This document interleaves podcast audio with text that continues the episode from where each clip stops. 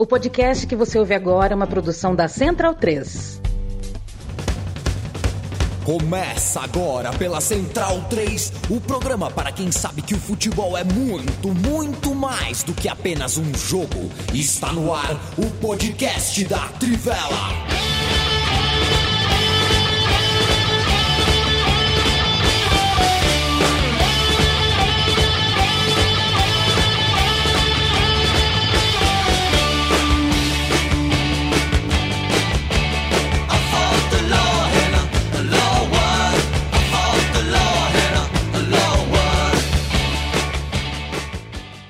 Boa noite, leitores e leitoras da Trivela, ouvintes da Central 3. Está começando a primeira edição de 2023 dessa parceria que começou lá em 2015. Já estamos ainda indo aí para nona temporada do podcast Trivela aqui na Central 3 em parceria com a Trivela, referência na cobertura do futebol internacional e nacional na internet.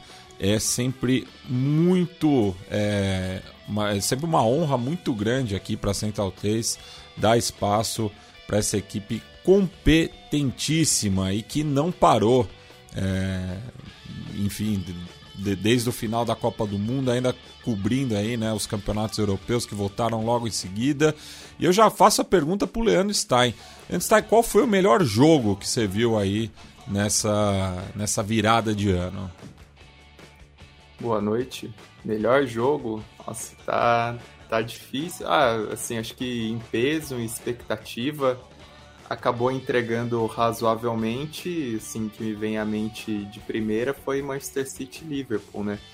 Mas tem alguns jogos interessantes aí nessa parada, né? Ainda mais que dá pra gente desfrutar melhor, até fica mais gostoso de fazer nos plantões, né? Os plantões é, um pouco mais espaçados, um pouco mais é, com menos fluxo de partidas. Mas mesmo nessa quinta-feira teve um jogo bem interessante, né? Considerando que foi o, o Betis e Barcelona. O Barcelona não jogou bem, o Betis teve problemas, mas foi um jogo gostoso de se assistir, um bom empate por 2 a 2 com disputas por pênaltis. Né? Isso, e o Stein falou né, de, de plantão, né? E infelizmente, né, né, nessa virada de ano aí, os jornalistas esportivos também tiveram um plantão, é, tiveram dois plantões né, muito delicados que vai ser, serão né, a pauta central desta edição, né, a começar pela morte de Edson Arantes do Nascimento é, no dia 29 de dezembro, né, faltando aí dois dias para acabar o ano, é, nos despedimos de Pelé, é, que enfim já era uma coisa que estava né, é, iminente né, de, devido ao, ao, quadro clínico dele, muito frágil. Né? A gente foi acompanhando isso durante a Copa do Mundo e teve esse desfecho, infelizmente, né, Felipe Lomo? É isso aí, salve, salve todos, amigos e amigas, ouvintes. É, peço um pouco de desculpas pela minha voz, que não está 100%, porque eu tô, minha garganta está um pouco ruim, mas vamos lá. E foi é, foi muito triste, né? Para falar bem a verdade, é, a gente a gente fazendo plantão ali no fim do ano e foi era uma coisa que a gente estava em vista, né? Considerando que é, a situação do, do rei era bastante difícil, né? Em, de saúde. É, e acho que o impacto da morte do Pelé é algo, é algo que me pegou muito, assim, porque é, eu achei durante esses últimos meses que a gente estava preparado para isso, preparado no sentido pessoal mesmo, de uma notícia dessa, né? E, e eu acho que o impacto que eu senti, pelo menos, é, ao saber da morte do Pelé, é, foi aqueles de quando você tem, enfim, algumas pessoas já tiveram isso. É, você tem um parente, uma pessoa muito próxima sua que está doente, tem uma situação difícil, assim, então você, você acha que você está preparado para aquilo, né? Porque a pessoa está doente, a perspectiva não é boa, né? às vezes até os médicos é, já deixam um pouco é, avisado que é uma situação é improvável que, que, que consiga evitar, né? Então, a minha sensação foi essa, assim, apesar de estar tá, muitos meses a gente está com essa expectativa, é, putz, será que o Pelé consegue né, bater esse câncer? Câncer é uma doença muito difícil de ser vencida, né? É, a gente sabe disso. E quando aconteceu, é, me pegou com essa sensação de que, putz, eu não estava preparado. Eu achei que eu estava preparado, mas eu não estava. Foi é, e, e é, até aconteceu, foi no plantão do Stein. Eu tinha feito plantão até o dia anterior. No primeiro dia do plantão do Stein aconteceu esse é, isso do Pelé e aí, enfim, nós, nós rapidamente tentamos nos reunir ali para buscar as coisas. A gente tinha algumas coisas, evidentemente, é, na manga, né, para usar, mas eu acho que o que mais me pega nesse, nesse primeiro impacto é, é isso, assim, foi a sensação de perder um parente próximo. E eu acho que, de certa forma, é isso mesmo, para quem é torcedor de futebol, para quem ama futebol, é perder o Pelé como aconteceu. Foi como perder alguém que você convive desde que nasceu, né? Porque a gente é, não acompanhou o Pelé jogando no, no tempo dele, mas desde que você começa a gostar de futebol, acho que as, as prime os primeiros contatos que você tem com futebol já envolvem o Pelé, né? A mística do Pelé, a seleção, a história das Copas. É, acho que boa parte das pessoas tem as primeiras lembranças de futebol ligadas à Copa, né? E, e é quase impossível ter uma Copa é, que o Pelé não seja citado, né? De alguma forma. Eu, a primeira Copa que eu me lembro é de 90, mas é, de 90 eu me lembro pouca coisa. Eu me lembro mais das coisas é, fora do campo do que em campo, né? Assim, até porque eu tinha seis anos. E na de 94 eu já me lembro com detalhes, assim, né? Por já ser já acompanhar os jogadores, já gostar dos jogadores. É, então, e, enfim, o 94 teve o Pelé como comentarista até, né? Então, acho que é essa sensação. Assim, por mais que a gente é, esperasse fosse uma notícia que a gente já, já tratasse como inevitável, é, mas o impacto foi grande e eu fiquei com uma sensação é, que eu acho que eu tive só pensando numa pessoa que não é da minha família, né, ou não é um amigo. Eu acho que eu só tive isso com o Senna quando o Senna morreu também, é, por ser por ser alguém assim que era uma, é um esporte que eu gostava, né? Enfim, nem vou chamar de esporte porque teve uma polêmica essa semana sobre o que é esporte ou não. É, e eu acho que é desimportante isso. É, mas enfim, de, um, de uma modalidade que eu, que, eu, que eu sempre gostei, que é Fórmula 1, e eu gostava muito do Senna, então eu acho que eu senti algo parecido, assim, de. É, pô, é um cara que, que você está acompanhando e tal, né? Claro que o choque é diferente, mas é, enfim, é um, é um impacto grande. E que bom que é, eu acho que tem bastante material em vários lugares. Eu acho que a gente fez bastante coisa também tem alguns textos na Trivela sobre o Pelé que eu acho que valem muito a pena, é, porque a história dele é muito maior do que o, o, a vida na terra dele, né? A gente vai ficar falando sobre o Pelé para sempre. É, e o Pelé é, é um cara que, assim, é, são, são mais de 60 anos de, de, de, de vida pública, né? É, então, é, quase todo brasileiro tem alguma história envolvendo Pelé direta ou indiretamente, né? Porque se não for, se a pessoa não viveu aquilo, é, algum parente viveu, né? Então, até por conta da importância né, da, da figura do Pelé e de como ele também viajou, né? Não só pelo Brasil, mas pelo, pelo mundo inteiro. Queria que o, que o Stein trouxesse um pouco disso também, né? Para falar também é, da repercussão da morte do Pelé é, pelo planeta Bola. É, é algo que eu até escrevi no Twitter, né? Quando a gente vai tentar produzir algum texto sobre o Pelé, a impressão é que é difícil falar algo diferente sobre o Pelé, porque tudo sobre o Pelé já foi falado, mas essa história dele é tão bem documentada, tem tantos detalhes que você sempre acaba descobrindo uma coisa nova quando você vai pesquisar, quando você vai cavucar, quando você vai é, conversar com alguém que conviveu com o Pelé ou que viveu essa época.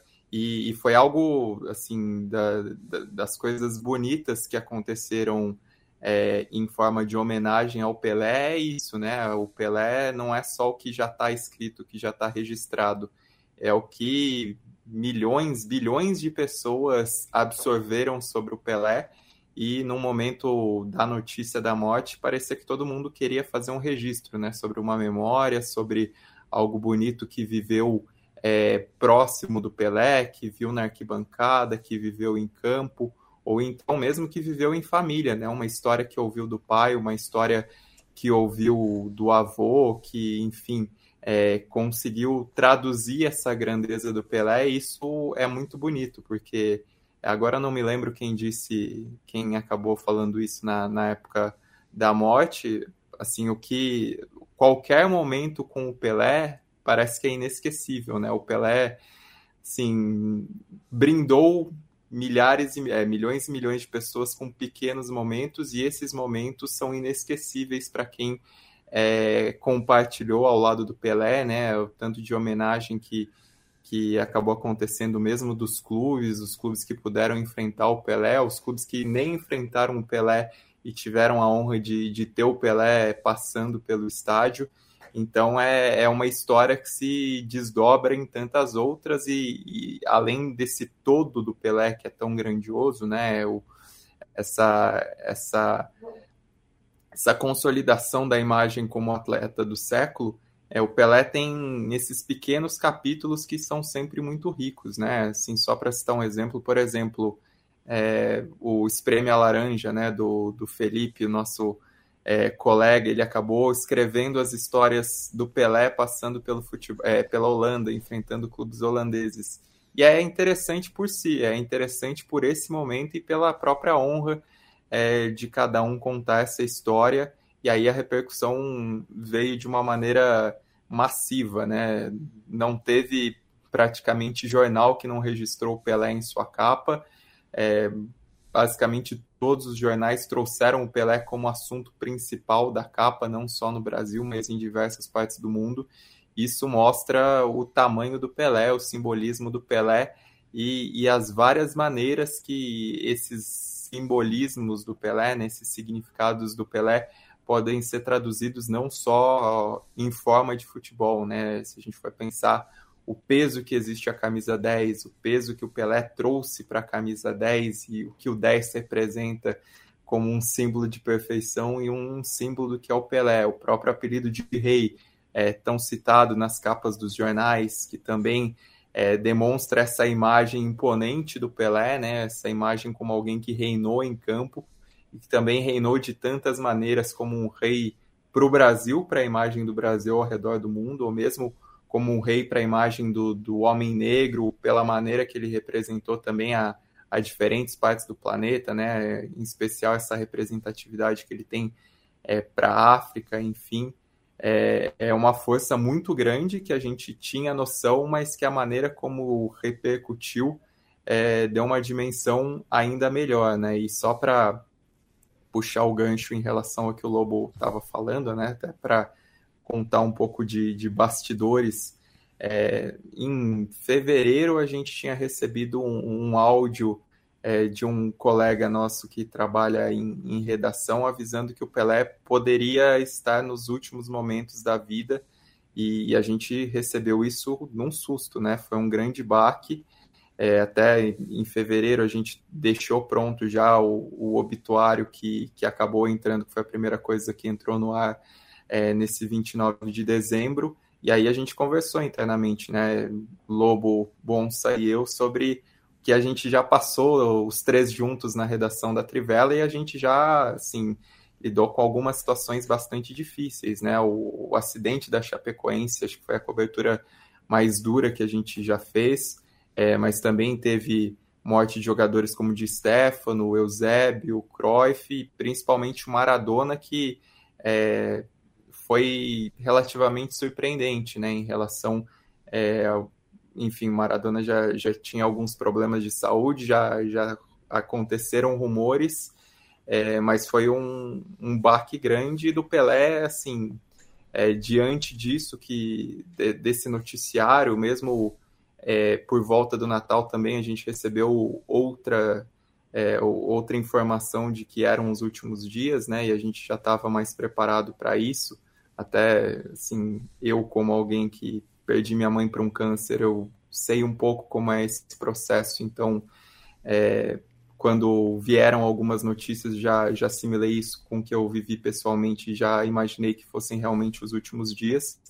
Mas quando vem uma notícia, é algo que, que a gente realmente não espera, né? Eu estava de plantão, eu vi um minuto depois que a, que a AP divulgou, é, avisei o, o Lobo, o Bonsante, o Biratã também, que está num grupo é, em comum da Trivela, e, e, bateu assim uma uma tremedeira, né? Um, um baque de, de não saber o que, que vai acontecer. E acho que o, o baque não era só assim de saber que que vinha um momento de, de muita tristeza, de muita consternação. Eu tive uma sensação de não saber o que ia ser o futebol a partir de então, sem o Pelé. É, e foi algo que eu carreguei pelos dias seguintes do plantão, né? Não, não saber assim, se o, o, futebol teria o mesmo sentido sem o Pelé, porque é isso que o Pelé representa, né? O Pelé é a, a melhor personificação possível do que é o futebol é, em toda essa realeza, em toda essa excelência, e você vacila nesse primeiro momento, né? Você vacila é, diante dessa notícia, diante é, do que vai acontecer e, assim, é o que fica, né? Essa, é esse o tamanho do Pelé e a repercussão traduz muito bem o que foi esse tamanho e, e a maneira como os torcedores trataram, como a imprensa tratou, isso foi, foi muito bonito e, e dá, dá cada vez mais sentido ao tamanho do Pelé, né? Um tamanho que a gente tinha noção, mas que a perda mostra ainda mais como o Pelé é muito grande e vai continuar sendo muito grande para o futebol. É, e compartilhando também é, do lado da, da, Central 3 também, né, em relação ao Pelé, a gente sempre, é, nas reuniões que a gente tinha, né, enfim, uma equipe pequena também, né, é, que trata do, do. A gente acaba esbarrando muitas vezes no hard news, mas não é, é muito a nossa praia, né? A gente acaba tentando fazer né, produtos mais atemporais, né? É, enfim, com o selo da, da Central 3, mas sempre vinha essa, essa dúvida. Né? O Paulo Júnior, principalmente, sempre levantava isso, né? porque ele era ainda muito saudoso né, do formato de redação, que a gente nunca conseguiu imprimir aqui na, na, na Central 3, né, por conta de todas essas dificuldades, mas é, era, era isso, né, de e, e se o Pelé morrer, né, e infelizmente a gente estava de recesso, né, quando é, esse fato aconteceu, mas a gente é, é, muito provavelmente vai, não, não só esse podcast que a gente está gravando aqui, mas outros é, programas da casa vão tratar também é, de, desse fato né, e da biografia do Pelé com o carinho que, que ela merece. Acho que uma das coisas que dá para dizer, né, Matias, e aí acho que dá para a gente até passar um pouco é, pelo que foi a carreira do Pelé. É, o Pelé, eu acho que é, ele representa uma, algo que é uma, uma mudança no futebol brasileiro e, e, e mundial, né, mas é, inicialmente brasileiro, da própria percepção que, que o Brasil mesmo tem de si, né?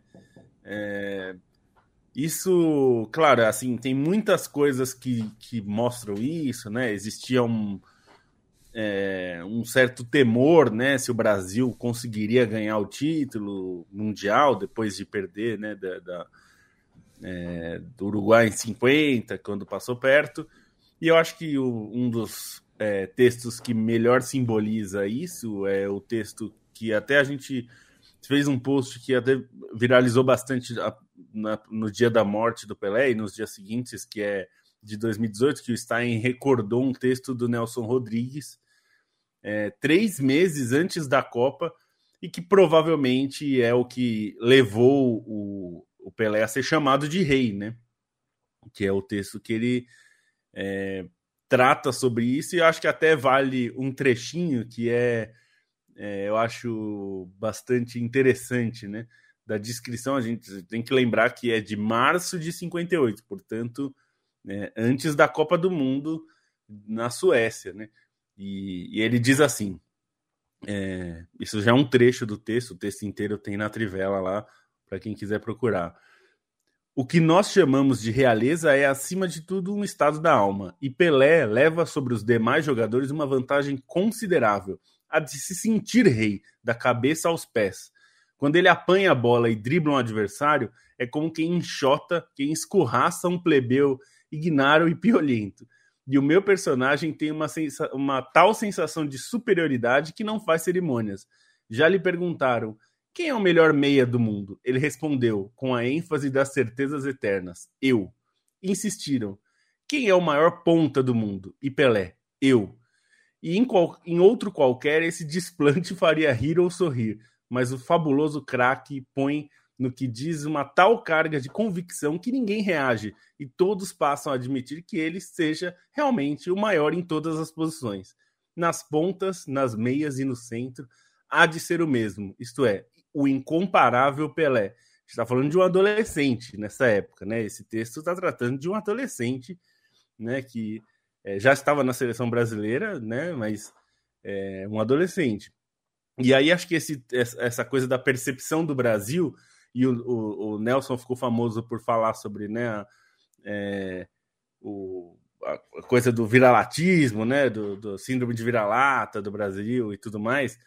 É, o último parágrafo do texto é bem interessante falando disso, porque ele diz: Por que perdemos na Suíça para a Hungria? Ele está falando da Copa de 54, né? É, examinem a fotografia de um e outro time entrando em campo. Enquanto os húngaros erguem o rosto, olham duro, empinam o peito, nós baixamos a cabeça e quase babamos de humildade. Esse flagrante por si só antecipa e elucida a derrota. Com Pelé no time e outros como ele, ninguém irá para a Suécia com a alma dos vira-latas. Os outros é que tremerão diante de nós. Eu acho legal porque assim, o texto, o texto é muito bom, né? O Nelson era muito bom é, cronista. E mas é, é muito impressionante como, como o Pelé causava isso, e também tem texto na Trivela falando sobre quando ele estreia na seleção aos 16 anos, o, o Stein já fez esse resgate na uma Copa Roca, que ele estreia fazendo gol com 16 anos.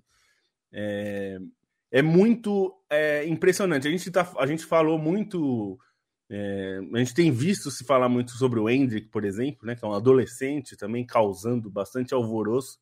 Esse é, é, é só que a gente está pensando assim: é como se um Hendrick tivesse ido para a Copa e meter seis gols na Copa, e fazendo gol em final e semifinal e hat-trick na semifinal. É, é uma coisa assim muito fora da, da, da casinha, assim, ó, tanto que a gente está falando de um, um jogador, é, esse recorde de fazer gols em finais, sendo adolescente, adolescente mais no sentido americano da palavra, né, de teenager. É, o, o, o Mbappé fez gol em 2018 aos 19 anos é, e foi o primeiro desde o Pelé a fazer isso. Né? Então, quer dizer, a gente está falando aí de, é, de, de desde 58 até 2018 não tinha um jogador é, nessa idade até os 19 anos tendo feito gol em final. Então, o impacto do Pelé é, para o Brasil conquistar o título de 58, que é a Copa que ele mais fez gols, né? É, e, mas e saindo do banco, né? E saindo, saindo do, do, banco. banco é, é, ele, ele e, fica dois jogos na reserva, né? E, e uma coisa é que é, passa meio batido, né? Porque ele vestia a camisa 10, né? A, a, numeração ainda era uma coisa muito recente, né? Que surge ali no, no, nos anos 40, né?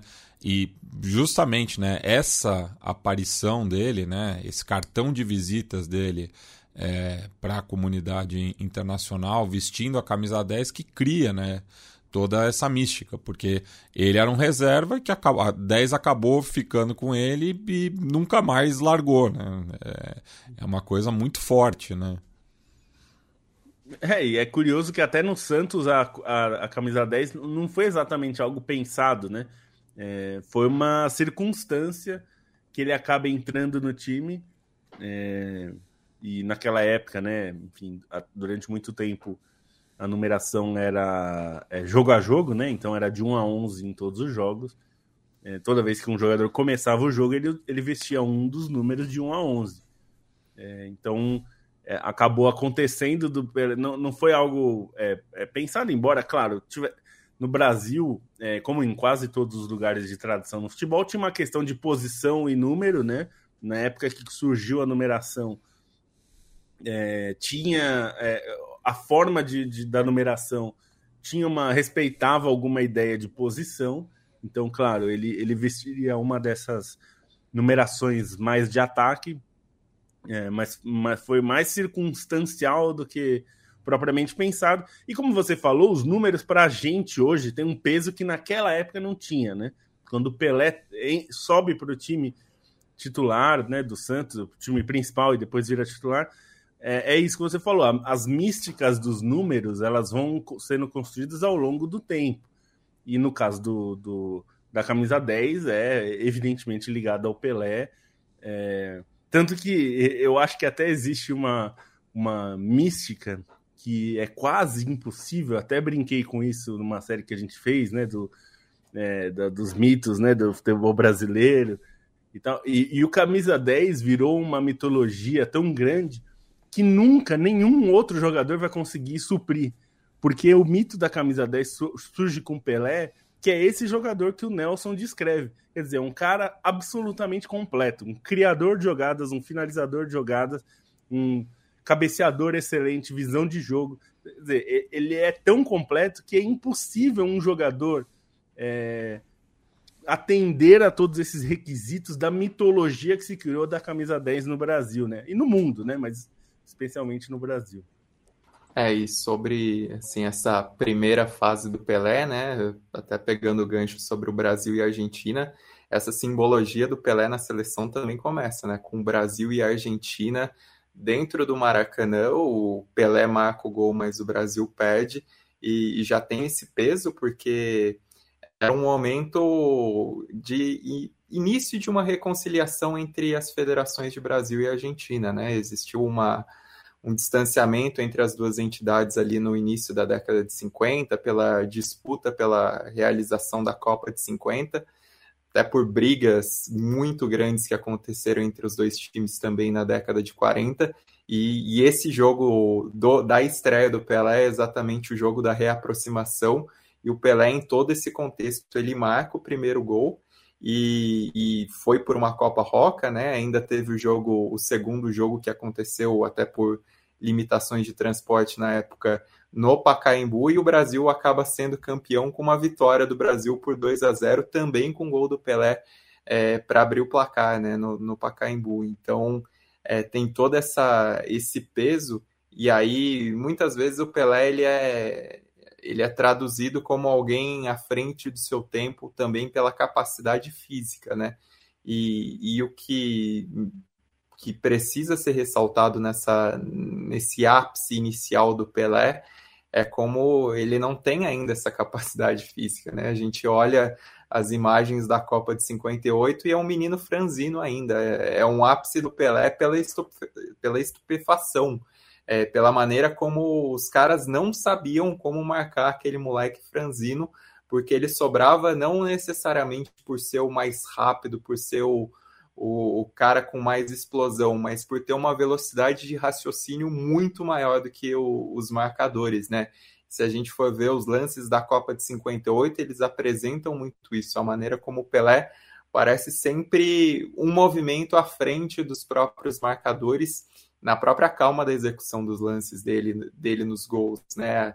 O domínio no peito, que é uma, assim, o Pelé, entre as inúmeras artes do Pelé, o domínio no peito é algo muito especial, né? Muito presente nas jogadas do Pelé e que tem essa até essa conotação de imposição do Pelé, a maneira como ele faz a bola dormir no peito e, e tem o controle total nessa, nessa arte, né? Até o, Michael Cox escreveu um texto na, no The Athletic analisando a, os grandes momentos do Pelé em Copas do Mundo.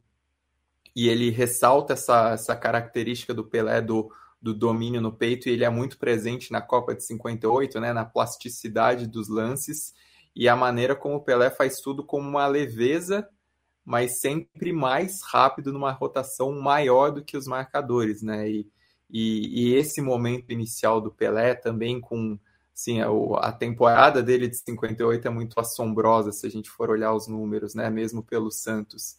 É, é, algo de que ninguém sabia muito de como marcar aquele moleque franzino, como fazer para parar aquele cara que unia qualidade, unia talento, tinha velocidade e tinha uma capacidade de raciocínio, uma inteligência imensa. Isso marca o Pelé inicial até que os caras aprendam que a maneira para parar o Pelé é a porrada e até por um projeto que ele inicia no Santos ainda quando está na base de fortalecimento, que ele também tem essa, essa evolução no, no ponto de vista físico e que aí comece a se impor mais nesse ponto de vista, né? E, e aí é algo outra curiosidade até para pensar a sequência da carreira do Pelé é isso, né? O, o Pelé mais dominante desse, dessa união entre ponto de vista físico e técnico, ele é muito mais presente no Santos, principalmente no Santos bicampeão mundial e no Santos dos amistosos,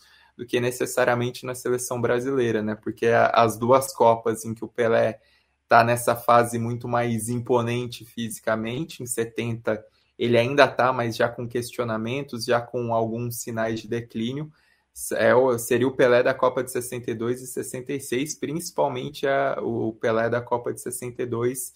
E esse Pelé a gente não viu na plenitude na Copa do Mundo, né? Ainda mais interessante que os recortes absurdos do Pelé em Copas do Mundo sejam exatamente os o das duas pontas, né? O, o dessa surpresa arrebatadora e aí, o que a gente vai falar depois, o Pelé da Copa de, de 70, que, que é de outra dimensão, que é, para quem já viu a Copa de 70, assim, é, é, eu tive essa sensação. Não dá para dizer que o Pelé foi o melhor jogador da Copa de 70, porque ele estava em outra realidade ali. Todos os outros se engalfinhavam. O Pelé estava em, em em outra esfera para fazer aquela excelente Copa do Mundo. Acho que não dá nem para comparar com o restante dos mortais. Bem, a gente faz um pequeno intervalo aqui, né, para depois continuar tratando da, da, trajetória do rei. Agradecer todo mundo que está acompanhando é, a live pelo canal de YouTube da, da Tivela, né, o Délios Fernandes, Bruno Marion, Tércio Sonic, o Paulo, Daniel Palma, o Gabriel Soares, que aproveitou aí o, o, o nosso, a nossa pausa né, para é, matar a saudade ouvindo o som das torcidas sobre o Fluminense, que é o clube dele, então fica aqui o agradecimento também. O Ronaldo Jesus, é, que nos escreve aqui de Paraisópolis, na Zona Sul de São Paulo, é, deu uma cornetada aqui no, no Joeliton. O João Paulo Borgonov, também sempre presente, Augusto Mercúrio, Rodrigo Vasconcelos, Giovanni Lima Montenegro, Marcelo From the Block, Rafael Valero, Fabito Moino, Emerson Pérez, Pedro Padovan, Vinícius Lemos Silva, Pericles da Costa Lima, Tiago Barbosa, enfim, é, todo vou, vou, ler ainda outros comentários depois, mas muita gente aqui acompanhando nesta primeira edição de 2023. Mas antes da gente ainda né, falar sobre Pelé, temos né, o momento KTO, né, Lobo? Lobo vestindo aí a camisa dos nossos parceiros desde outubro de 2021 aí que é, viabilizaram o podcast diário durante a Copa do Mundo e a gente sempre faz esse lembrete, né? Se você vai apostar, né? Se você gosta de apostas esportivas e é ouvinte aqui do podcast da Tivela ou mesmo leitor do site, enfim,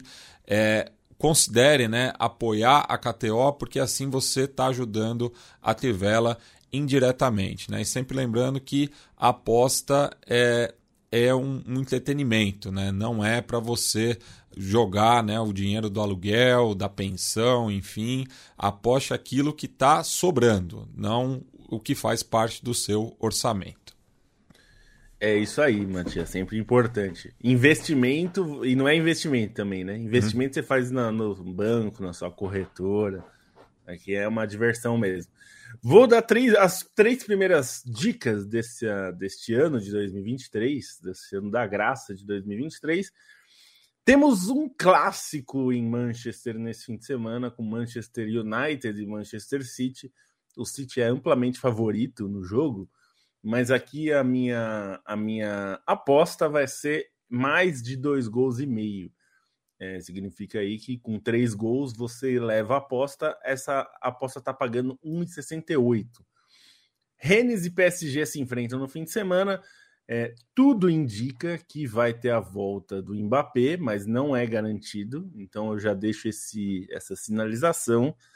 É, ainda não é certo que o Mbappé vai voltar, mas é, no caso de ele voltar e, e, e dá para você se proteger em relação a isso, tem o gol do Mbappé está pagando 1,92. É uma cotação bastante boa.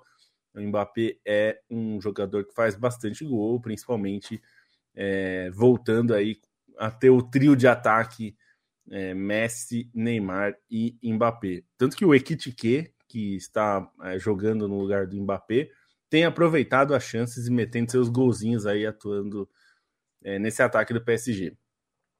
Por fim, Roma e Fiorentina também fazem um jogo interessante nesse fim de semana, um confronto de dois times ali que estão na metade de cima da tabela do, do campeonato italiano. É, aqui eu vou apostar em times que fazem e levam poucos gols. Então, Roma e Fiorentina eu estou apostando em menos de dois gols e meio, que está pagando 1,78. Então é um jogo que você tem que torcer para no máximo ficar 1 a 1 ou 2 a 0 ou menos do que isso, porque aí você leva e está pagando 1,78. Então, essas as três apostas para abrir o ano de 2023, Matias.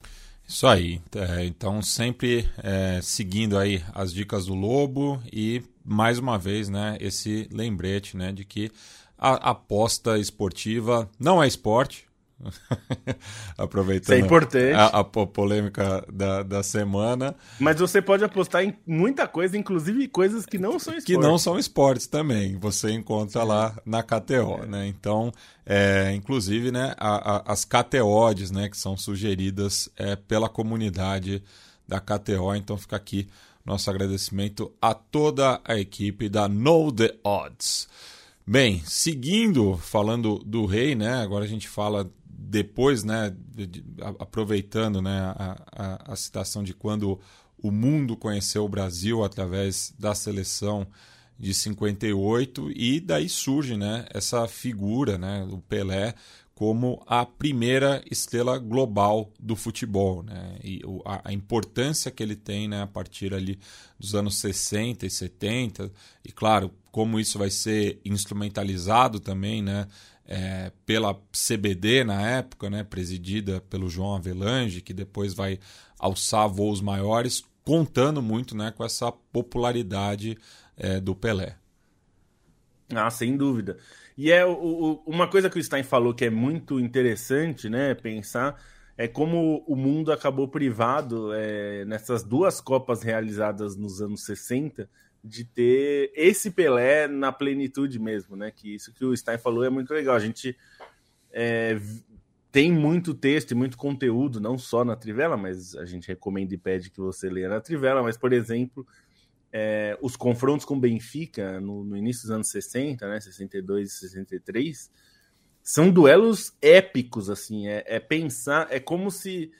É, é essa é uma época do futebol em que é, um time como o Santos é, tinha estrelas mundiais, como era o caso do Pelé, mas não só o Pelé, né? E, e o Benfica também. O Benfica tinha o Eusébio, tá? Então era como é como se assim montando num, num videogame, né, Matias, para aproveitar o é como se nós é, tivéssemos todos os grandes jogadores ou pelo menos a maior parte dos grandes jogadores atuando no Brasil enfrentando os times europeus, né? E então, é, esse é um confronto, mas não só esses confrontos internacionais, nacionalmente também. É, o Santos ganha muito nessa, nessa época, conquista muitos títulos, faz grandes jogos, né? Esses anos 60 tem grandes duelos, é, por exemplo, com a academia do Palmeiras, né? Aqui em São Paulo, Campeonato Paulista. É, nessa época era o campeonato mais importante para os clubes, né? Pensando em termos é, de importância mesmo da taça, naquele momento. É, é, é, sempre é bom lembrar disso, né, Matias? Porque a gente não pode olhar para 1960 e os anos 60 com os olhares de 2023. Em, nos anos 60, o Campeonato Paulista tinha importância maior porque o mundo era outro também. O mundo era muito mais local do que global, como é agora, né? Então, assim, o, o Campeonato Paulista era a base do calendário do futebol, e, portanto, é, os campeonatos paulistas eram bastante longos, né? Era, tanto que também é, eram campeonatos em pontos corridos, né? O pessoal acha que pontos corridos nasceu em 2003, né? É, o Campeonato Paulista, durante muitos anos, é, foi disputado em, em fórmula de pontos corridos, e tanto que permitiu ao Pelé, é, que vivia essa época estrondosa da carreira, né? espetacularmente bem física e tecnicamente, fazer marcas que nunca mais vão ser superadas por ninguém. Mesmo que a gente vol voltasse a ter campeonatos paulistas em turno e retorno, com 20 clubes, acho que não vai ter jogador que faça é, mais de 50 gols em uma edição de campeonato, né? Acho que isso é, não vai acontecer. E, e, é, e, a gente pega essas duas Copas dos anos 60, 62 e 66, é, que são Copas marcadas pelas lesões do Pelé, né? Em 62 ele, ele começa jogando, faz o gol, faz um, um gol até na Copa, mas se machuca. Em 66 é, ele também chega a fazer gol, mas também se machuca, né? Nos jogos, é, em jogos que ele foi bastante caçado. E, e, esse é um aspecto que eu acho também importante é, contextualizar em relação ao futebol atual. Era um futebol muito menos protegido, né? Pela arbitragem e pela opinião pública como um todo, né? Porque a gente não tinha essa transmissão de TV é, com várias câmeras, não tinha nem transmissão de TV, né? Transmissão de TV efetivamente, assim, globalmente começa na Copa de 70, né? Efetivamente. Existia é, no Brasil até.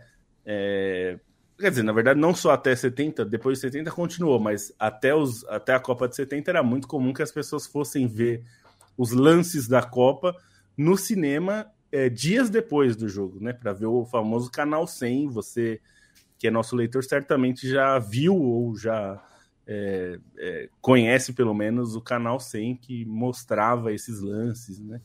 É, da, da, do futebol em geral e a Copa é um marco bastante específico e bastante importante.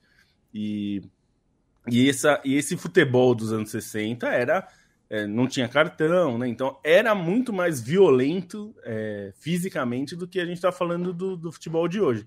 É, isso não é nenhum é, demérito aos jogadores atuais, não, não é isso, mas é que é, é bom contextualizar o que acontecia nessa época era é, esse risco de um jogador se machucar de forma séria, né? Como aconteceu com o Pelé duas vezes, era um risco alto a ponto de o Pelé, depois da Copa de 66, ter chegado a dizer que ele tinha azar em Copa do Mundo, né? É uma loucura a gente olhar hoje, né, para isso, mas é isso, ele, ele achava que ele tinha azar, apesar de 58 ter sido aquele estrondo, porque nas duas Copas que ele estava é, brilhando, né, vivendo grandes momentos, é, ele se machucou. E acho que outro ponto que eu acho que o Stein pode falar bem também é que ele fez dois mapas absol absolutamente sensacionais que dá para você perder muito tempo ali brincando. É que como é, nos anos 60 a gente teve um jogador que atuou em tantos lugares diferentes que eu acho que nenhum jogador na história vai é, bater esse recorde, digamos, se é que dá para chamar isso de um recorde, pelo Santos ele jogou em é, mais de 60 países. Né? Então, quer dizer, é lugar pra caramba que ele jogou, porque isso é uma coisa que eu tenho defendido, que assim, o Pelé foi o primeiro influenciador do futebol. A gente fala essa coisa de influenciador. Ele era um influenciador nos anos 60 do futebol e do futebol brasileiro em particular, mas do futebol como um todo, e levou isso a, ao mundo inteiro. Então, naquela época que não tinha TV, é, ele foi é, ser visto pelas pessoas em pessoa, assim, né? É, vem, as pessoas viram jogos do Santos amistosos, e é esse é outro ponto que é, a gente tem que contextualizar que quando se fala de amistoso de 1960 ou dos anos 60, não é a mesma coisa que falar de amistosos de 2023. É, então, quando a gente está falando de amistosos que o Santos fez na África, na Ásia, na Europa, É, não eram jogos de pré-temporada que os dois times estavam se preparando para jogar e fazendo aqueles jogos com 800 substituições que muda o time inteiro. A gente está falando de jogos que eram não só competitivos, em grande parte, a grande maioria, mas também jogos que eram levados bastante a sério e que geravam muito mais dinheiro para o Santos do que os campeonatos oficiais, a ponto do Santos ter aberto mão algumas edições de campeonatos, por exemplo, da Libertadores, para disputar amistosos, porque era isso que ajudava a manter é, o Pelé no Brasil, porque embora não fosse tão comum jogadores é, serem é, comprados né, em grande escala na, pela, pelos times europeus, eles tentaram levar o Pelé várias vezes, né, Stein? É, e numa época, só é, é, antes de passar a bola para o Stein, numa época que se você era é, transferido para um time estrangeiro, você praticamente se despedia da seleção, né, porque é, não, não tinha o mesmo acompanhamento é, dos tempos atuais, né? Então a, o jogador ele meio que desaparecia, né, para a opinião pública. O caso é, do, acho que o caso mais famoso é do, do Amarildo quando vai para o Milan e que deixa de jogar pela, pela seleção brasileira, sendo que ele foi é, um dos principais jogadores na Copa de 62. É o próprio Julinho Botelho também, Sim. né? Evaristo, tem jogadores que acabam até abrindo mão da seleção é, com, com essas transferências e os europeus tentaram, né? Os europeus tentaram levar o Pelé. É impressionante como os europeus que tentam levar o Pelé são basicamente todos os campeões da Champions no período. Real Madrid tentou, é, teve principalmente no início dos anos 60 um assédio muito grande dos italianos, né? Que é, até cheguei a fazer uma matéria, se não me engano, em 2013 e 2014, com o cálculo corrigido de uma oferta da Internacional pelo Pelé, e seria o recorde de transferência por décadas, porque foi um valor muito absurdo e o Santos não aceitou, porque tinha exatamente essa, essa relação, né? Um, é, tinha um peso muito grande ter o Pelé e, e abria portas, né? E até por isso é, assim, por mais que o Pelé tenha conquistado tudo que conquistou, às vezes é difícil a gente também medir o, o tamanho da carreira dele apenas pelos títulos, né? Eu estava vendo uma entrevista do Pelé em que ele comenta que o, o, momento em que ele avalia o Santos melhor nos anos 60 é o Santos de 68, que não é necessariamente o mais comentado exatamente por causa da, das conquistas da Libertadores, do Mundial, da Taça Brasil, né? O Santos ainda é campeão nacional em 68, é campeão paulista,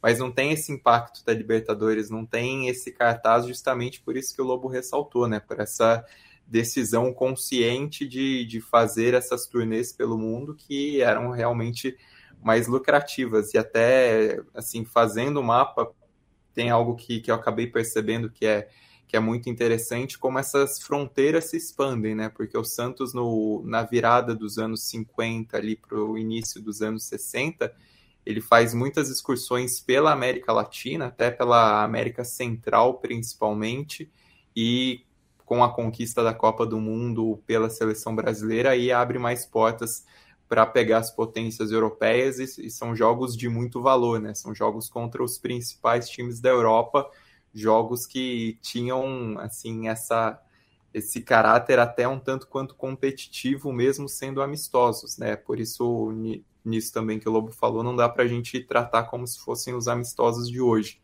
É, o Santos geralmente fazia duas excursões por ano, uma é, no início do ano e outra no meio do ano no intervalo da, da temporada europeia, né? Então essas essas excursões de início de ano geralmente não eram para a Europa, até pelo inverno. No hemisfério norte, o Santos costumava aproveitar mais viagens pela América do Sul, pela América Latina, enfim, depois pela África. E aí é, essas fronteiras vão se expandindo, né? O Santos chama mais atenção, é, tem mais, assim, vira um assunto nacional, né? Levar o Santos levar o Pelé para o país, e aí começa uma expansão a, a viagens mais frequentes pela África, pela América do Norte, né? Antes do, do Pelé ir para o Cosmos, os Estados Unidos, é, sobretudo, também um pouco o Canadá e o México, é, fizeram jogos muito frequentes com o Pelé, né? Pelé contra equipes europeias nos Estados Unidos era bastante frequente ali desde o final dos anos 60 é, para a virada dos anos 70, e aí também acontecem depois excursões do Santos é, pelo Extremo Oriente, enfim, pelos, pela, pelo Japão, por Hong Kong, pela Coreia do Sul, pela Austrália, também pelo, pelo Oriente Médio nos anos 70. Então é interessante pensar esse, essa expansão Pelé, né? esse, esse Santos que conquistou o mundo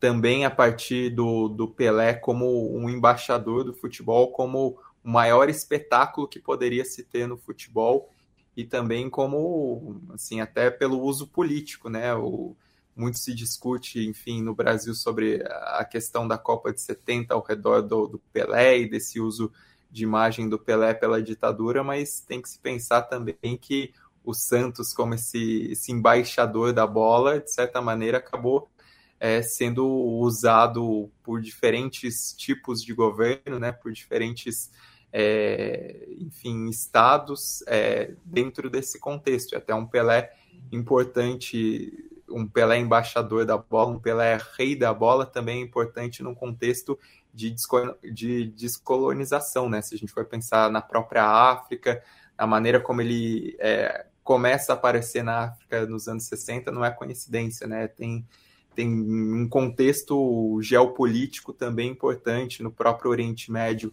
ali nos anos 70 que, que tem, é, tem muito significado. E aí, só para responder o, o, Vinícius Lemos Silva, que botou uma, uma questão interessante aqui no chat, ele, ele pergunta, né? Vocês concordam com a tese de que uma certa imagem positiva que parte do mundo tem do Brasil como um lugar de criatividade e beleza se deve ao Pelé e em conjunto com a Bossa Nova? É, e aí eu respondo que se deve muito mais ao Pelé, porque quem tinha acesso aos discos de bossa nova, quem tinha acesso aos shows de bossa nova, certamente era uma elite da época, não era algo é, expandido ao redor do mundo como é o futebol como um fenômeno de massa, como é um futebol que atinge uma parcela da população muito maior, uma população pobre, como um fenômeno que as pessoas se identificam, né? As pessoas é, o Pelé é um fenômeno também por essa identificação. É, a gente cita o exemplo da África tanto por essa questão dos africanos verem é, a imagem que um homem negro transmite ao mundo como um rei. E, e isso também pega em outras partes do planeta, em, em, em outras identificações que a gente pode atribuir ao Pelé. E assim, se a gente vê a seleção brasileira como um fenômeno em Bangladesh, no Paquistão, na Índia, no Haiti, na Jamaica, em tantos países, é também por essa identificação que o Pelé ajuda a criar. Então, essa imagem de criatividade, beleza do Brasil se deve muito à seleção, ao Santos, ao Pelé como principal representante de tudo isso. É, é algo muito forte, né? Até o Edson Santos Abreu também é, destaca algo que é muito legal, que o hino do, do Olympiacos é, exalta o amistoso contra o Santos, né? É essa importância que existia, essa a, a medida que o Pelé colocava e, e assim o que a gente como brasileiro se identifica, mesmo não tendo visto é, o Pelé não deixa de ser um legado daquilo que o Pelé fez no futebol, daquilo que a seleção representava, com outros jogadores também não podem ser esquecidos, como, enfim, Garrincha, como Vavá, que é menos falado do que deveria, como Tostão, como tanta gente. Isso se deve também a esse tipo de bagagem e é um legado muito forte do Pelé e é um legado que ficou cada vez mais expresso nessa repercussão é, e, e, na maneira como as pessoas receberam, né, com pesar essa, essa notícia do adeus do Pelé. É, quer fazer algum complemento, Lomo? Não, ia dizer assim, essa. É, acho que até para a gente passar para a última parte, para não, é, é, não demorar muito, né? É, o programa, embora a gente pudesse fazer um programa de. Um programa ao estilo já xadrez verbal para falar do Pelé e ainda não, não conseguiria falar de, de tudo e nem de boa parte. É, acho que, assim, todo mundo conhece bastante, todo mundo que gosta de futebol acompanha a influência da Copa de 70, né? Perdão. É só para emendar enquanto o Lobo bebe água, assim, assistam os jogos da Copa de 70, porque o Pelé da Copa de 70 não é o Pelé resumido pelos gols. Não é o Pelé só resumido pelos lances que ele não marca gol, que são até mais famosos.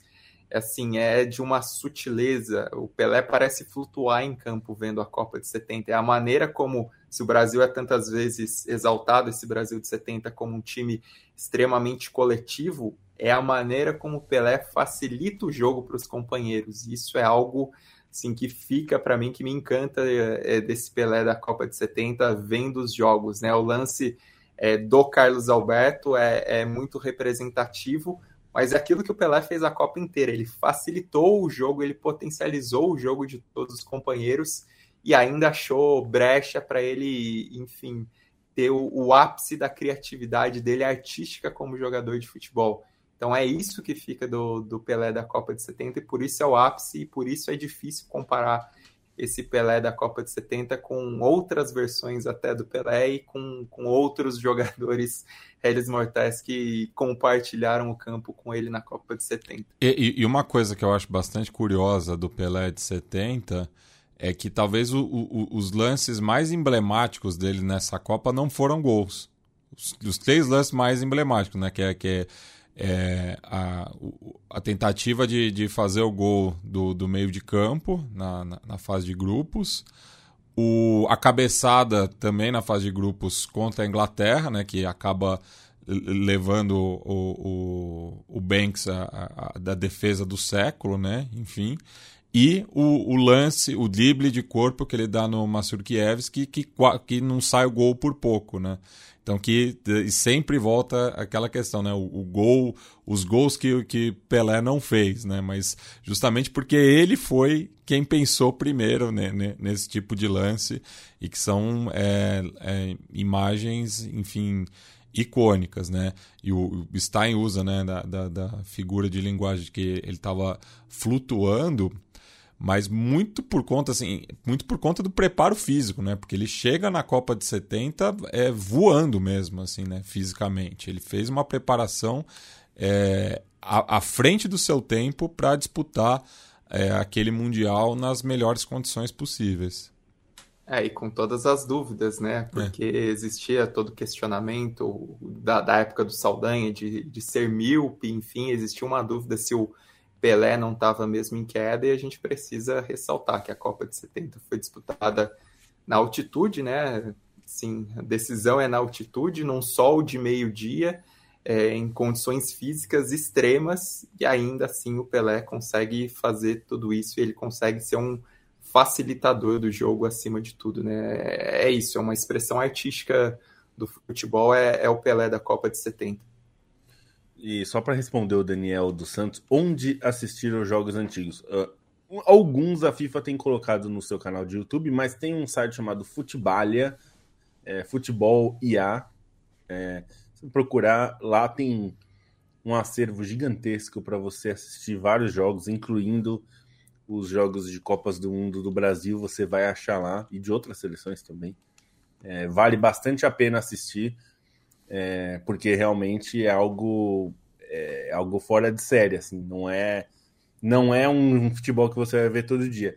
E o que eu ia falar da Copa de 70 é que além dessa influência em campo, que é evidente, todo mundo conhece, sabe o quanto é, foi importante, tem alguns aspectos que desse, desse, disso que eu falo do Pelé ser um influenciador e como ele mudou é, e ele abriu o caminho no futebol para muitas iniciativas que a gente acha bastante normais e comuns hoje, é, o Pelé assina um contrato que é o primeiro grande contrato de patrocínio esportivo. Ele usa e ele foi patrocinado a vida inteira pela Puma. E a Puma lançou uma chuteira na época chamada de King, que existe até hoje. Esse é um modelo que continuou sendo produzido. E para chamar a, a atenção do mundo, né, numa Copa que começava a ser televisionada, né, é, ele algumas vezes parava antes de começar o jogo para amarrar as chuteiras, desamarrava e amarrava as chuteiras para o mundo olhar para as chuteiras dele. Então, quer dizer, a gente está falando aí de, uma, de algo no marketing esportivo que se tornou muito banal e hoje parece que é uma coisa que nasceu né, naturalmente, assim, e, é, é, sempre foi assim, mas não é. E isso é, é algo que já mostra um pouco do tamanho do Pelé e o que ele faria. E eu até quero trazer aqui um videozinho, vou até colocar aqui para compartilhar com os nossos leitores e com quem está nos ouvindo pelo áudio, talvez já identifique alguma coisa, mas eu explico é, logo depois, é, porque é algo que tem a ver com isso e eu acho que é legal para perceber o impacto que o Pelé tinha é, em todo esse mundo do marketing né, e tudo mais. Então, é, vamos lá. Vamos colocar aqui. Olha aí. Vamos lá. At Atari, our game cartridges undergo grueling tests. We put Kareem Abdul-Jabbar up against Atari basketball. Oh, man, what a move. We let Mario Andretti test drive Atari Night Driver. This game really cracks me up.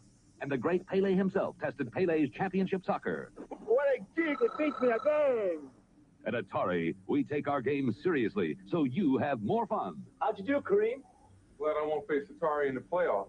No other video game company stacks up to Atari. Esse é um comercial do, do, do, início dos anos 80, de 81, do Atari, e mostra o Karim Abdul-Jabbar jogando um joguinho de basquete, o Mario Andretti jogando um, o Enduro, um jogo de automobilismo, e o Pelé jogando o que era inicialmente chamava Pelé Soccer, é, depois mudou para Championship Soccer por questão de é, para o Atari não ficar pagando, Atari não pagar para sempre os direitos para o Pelé, que ela não teria dinheiro. E mas assim, mostra o, o, é, um pouco do que significava o Pelé. A gente está falando de 81 nos Estados Unidos, né? Depois esse comercial foi para outros lugares do mundo também. É, não me lembro de chegar no Brasil, até porque o Atari veio um pouco depois para o Brasil, mas é, o, o, Pelé causou uma mudança muito grande. E a gente está falando de ele levar, né? No fim da carreira, ele foi jogar nos Estados Unidos é, não só essa coisa de apresentou futebol e tudo mais, isso, isso também é importante, mas é assim, ele é, tem coisas que a gente não dá o devido, a devida importância também, porque não tem que entender um contexto.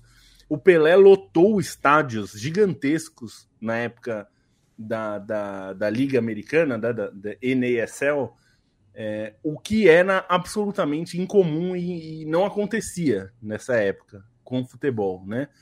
E, e, ele fez isso. Então, assim, tanto que a NASL vira, é, digamos que uma refém dela mesma, porque depois do Pelé, é, ela precisa ficar trazendo é, esses jogadores estelares, né?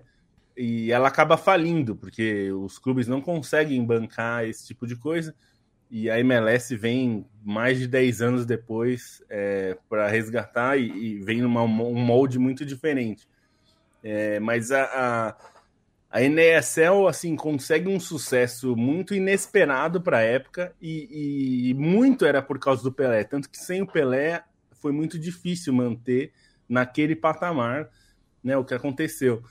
Então, é, mais do que apresentar ao, ao, aos Estados Unidos o futebol, ele é, exerceu uma, influ, uma influência grande no resto do mundo em relação ao futebol, até por isso que, que vocês. Alguém citou aqui, né? O Vinícius citou, de ser uma imagem do Brasil.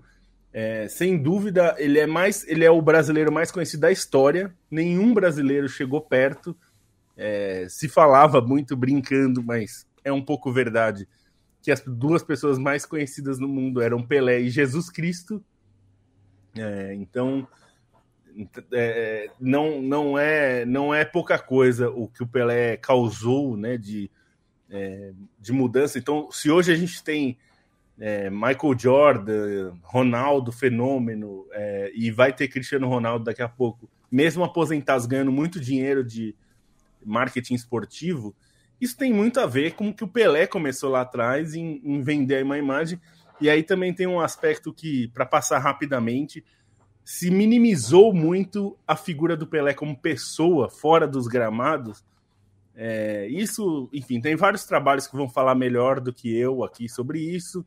Tem a ver com uma questão racista, estrutural, de sempre é, minimizar ou ridicularizar o que o Pelé falava. Em 69, a coisa de ele ter dedicado um gol, um momento fundamental da carreira dele, que é o milésimo gol, para falar sobre as crianças, cuidem das nossas crianças, é, foi taxado de demagogo e inocente e, e enfim, e para coisas piores. Então, quer dizer, ele falou algo, ele usou uma plataforma super importante, ele no momento histórico é, para falar de algo relevante e foi ridicularizado por isso.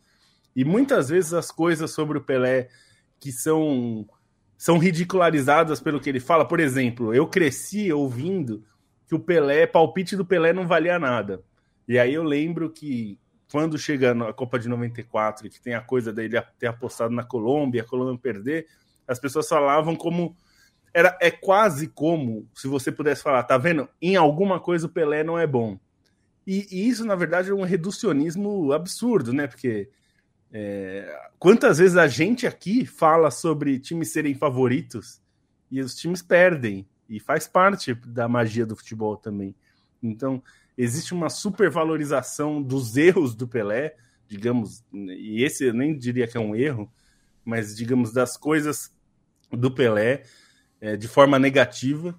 E isso, claro, é, muita coisa sobre o Pelé foi é, negligenciada, inclusive o papel dele em vários momentos, é, como isso que o Stein falou, uma figura de um homem negro nos anos 50, 60, 70, 80, 90, 2000, 2010, sendo é, uma figura tão conhecida, tão importante e, e sendo um homem negro, né?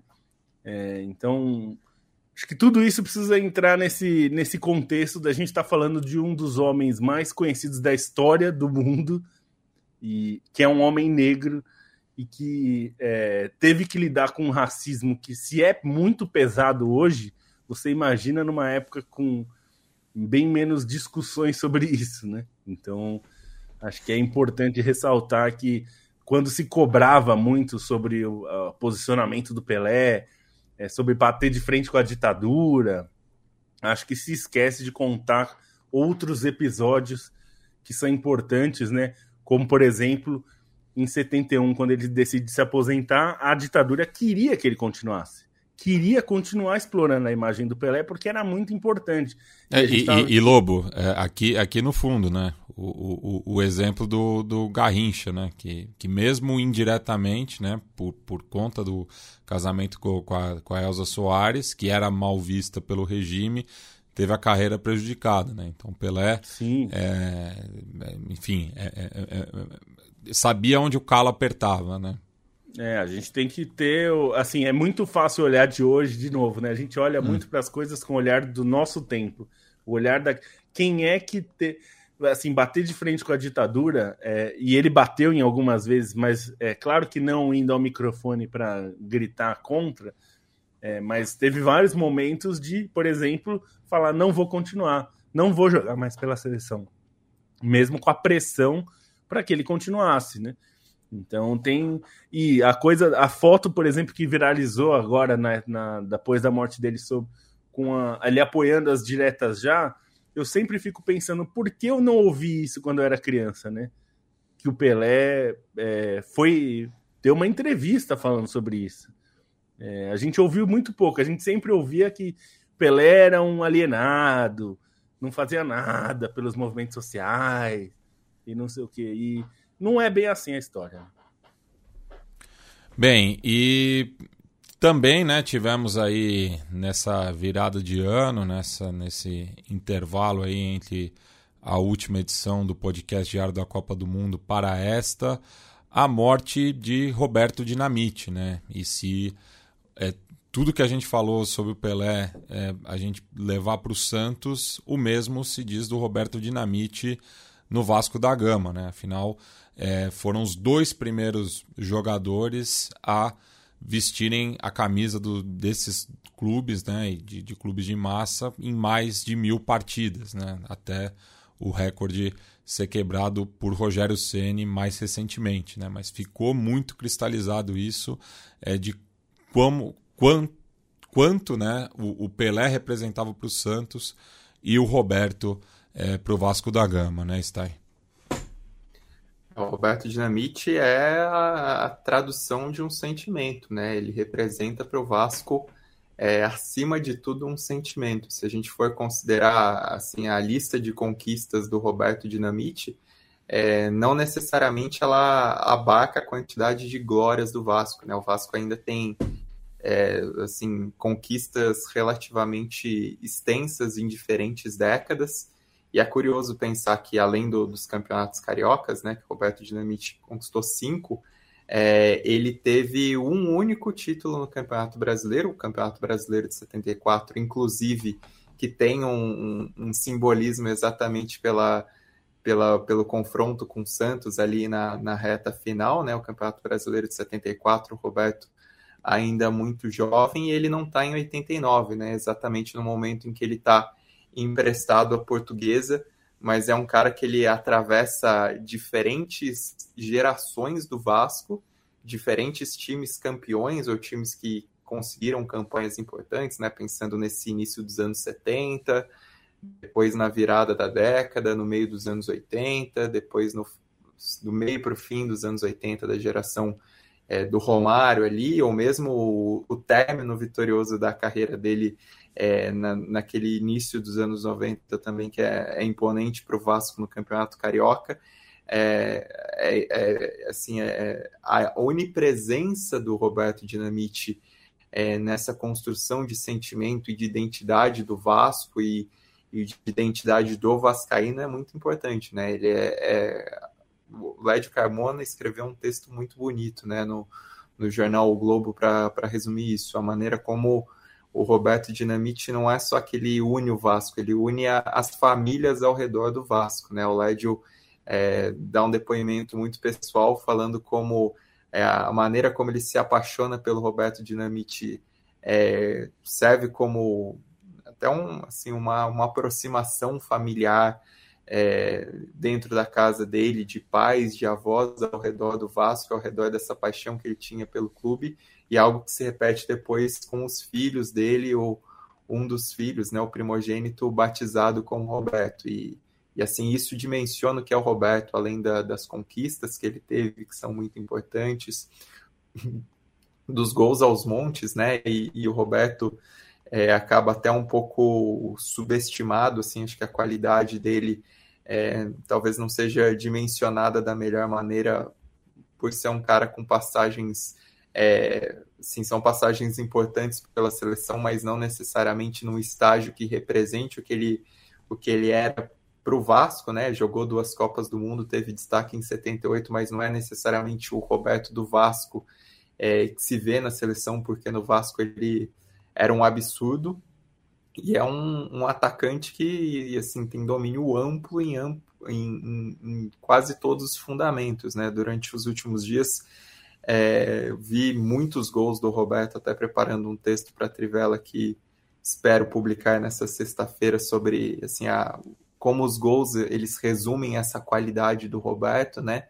E assim, o domínio espacial dele é algo muito presente, essa capacidade da, da finalização entre força e potência, a quantidade de gols de falta que ele tem, a quantidade é, de gols de fora da área, esses bate-prontos dele, assim, foi um, um atacante completo, foi um atacante que se manteve no nível muito alto em diferentes fases da carreira, foi um atacante de partidas é, de, é, de, muitos, de muita estrela, né? Se for considerar essa, essa aparição meteórica dele que rende o apelido de Dinamite, e mesmo veterano, a maneira como ele continua rendendo muito, como ele continua brigando por artilharias, continua produzindo muito para fazer o Vasco grande é, assim, é, é, a tradução do que é o Vasco, é o Dinamite, e, e, pelo caráter, né? Pela maneira como o Dinamite sempre foi um cara muito gentil, sempre foi um cara muito atencioso com os torcedores, foi um cara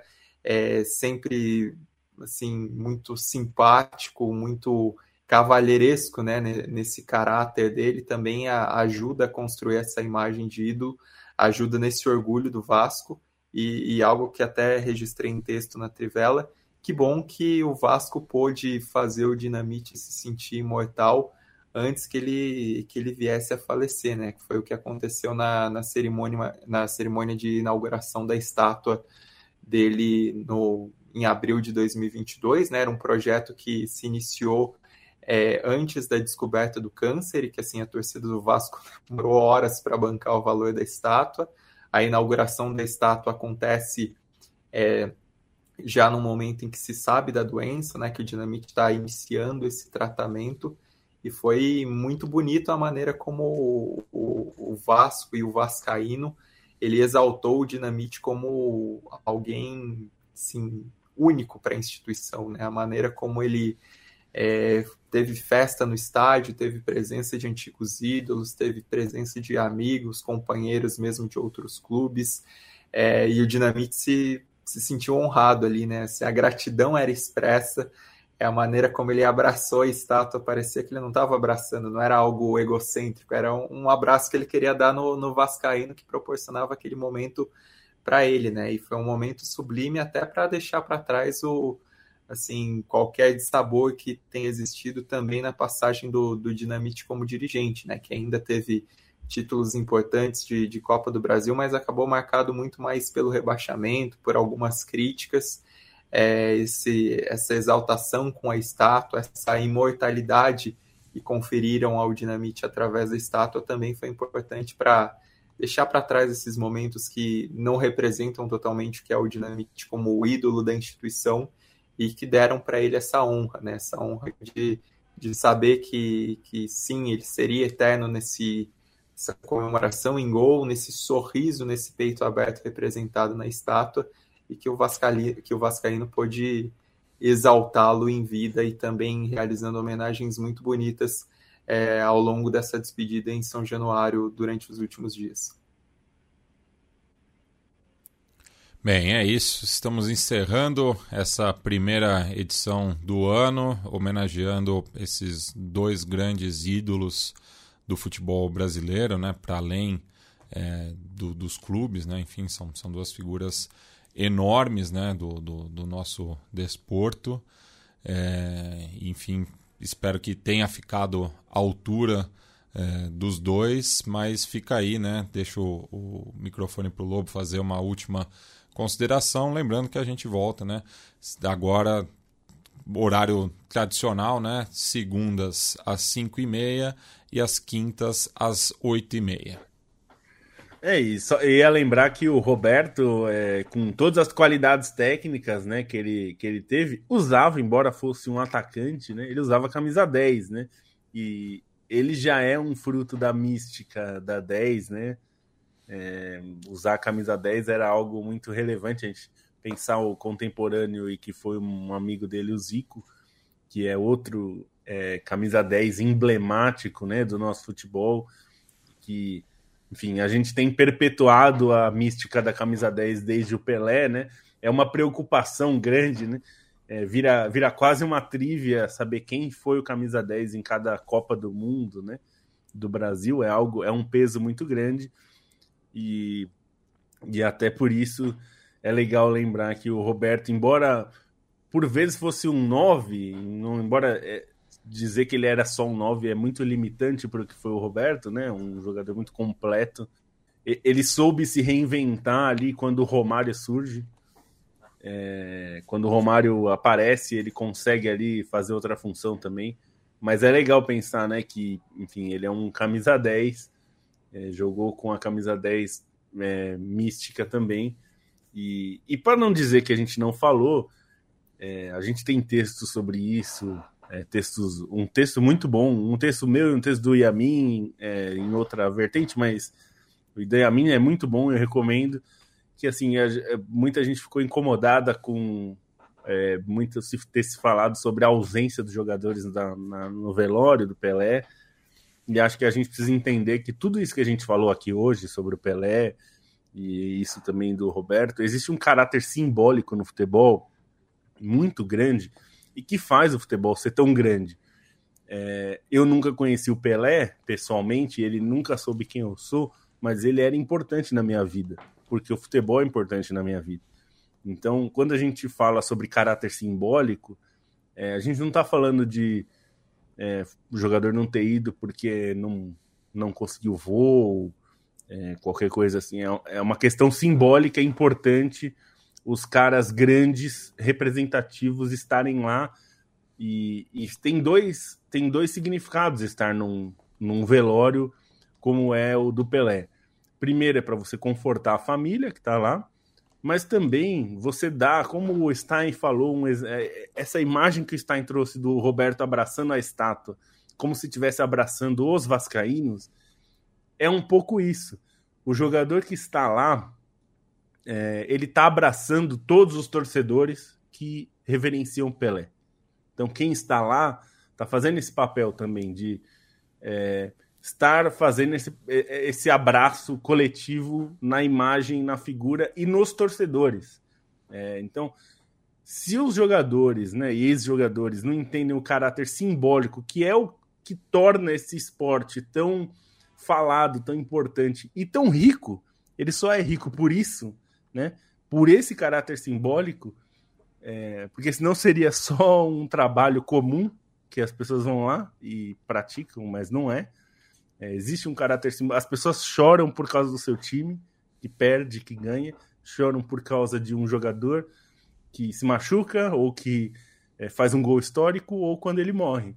É, eu me vi chorando várias vezes por causa da morte do Pelé, é, e, e, eu acho que esse entendimento que os jogadores precisam ter, o fato de não ter tido quase ninguém dos jogadores relevantes é, indo até lá, a gente conta nos, nas mãos, nos dedos das mãos dos jogadores que estiveram, é, os, os ex-jogadores históricos, né?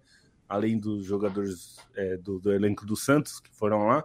Então eu acho uma vergonha, eu acho que é uma vergonha que é histórica, e, e tanto é uma vergonha histórica, e que eu acho que eles até aprenderam um pouco, porque no velório do Dinamite, muito mais gente fez força para ir. Mesmo é, jogadores ainda que tenha sido no Rio, a coisa de ser em Santos talvez tenha tido um peso também que não deveria ter, mas enfim, eu acho que é só para dizer que é, é, preciso entender o simbolismo, é preciso entender por que, que o Stein tem essa, esses pôsteres atrás de Copas do Mundo, Copas que ele não foi, que ele não era vivo, mas que são importantes, que tem todo esse caráter, né? A gente, quando gosta de futebol, gosta de tudo isso, e esse caráter simbólico é, não me venham com desculpinha de não gosto de velório, é, não é, não pude pegar o voo, estava viajando. Quem, quem, gosta de velório, porque, né? Porque, é, porque assim, a gente, se a gente não entende o peso que você como figura. E muita gente ficava perguntando, mas você foi? Mas eu não sou campeão do mundo. Eu não joguei na seleção brasileira.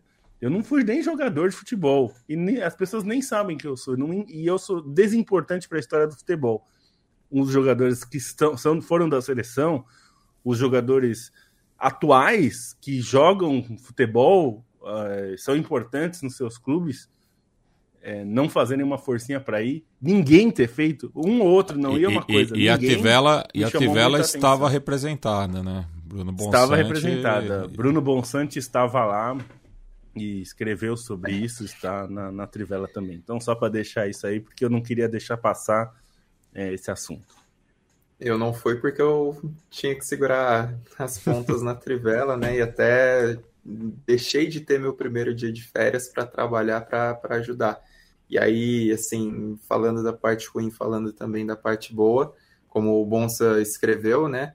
É, assim, o que a cidade de Santos e o que a torcida de Santos fizeram nessa despedida do Pelé também merece ser muito exaltado, porque a beleza de tudo isso, né, é, foi proporcionado enormemente pela maneira como os cidadãos de Santos e como os torcedores do Santos é, trataram essa despedida como assim, algo realmente é, à altura do Pelé. Eles honraram a memória do Pelé da melhor maneira e, e isso precisa ser reconhecido. Se foi tão bonito, se foi é, assim, do tamanho do Pelé foi por causa da cidade de Santos, foi por causa dos torcedores de Santos que transformaram esse momento como o Pelé realmente merecia. Foi a casa dele, foram as pessoas que o abraçaram e que foram exaltadas através da, da qualidade do futebol do Pelé, que fizeram esse momento realmente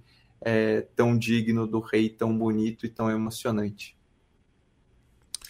Bem, é isso, pessoal. Estamos de volta semana que vem. É, ainda com um certo rodízio também, né, nesse começo de ano.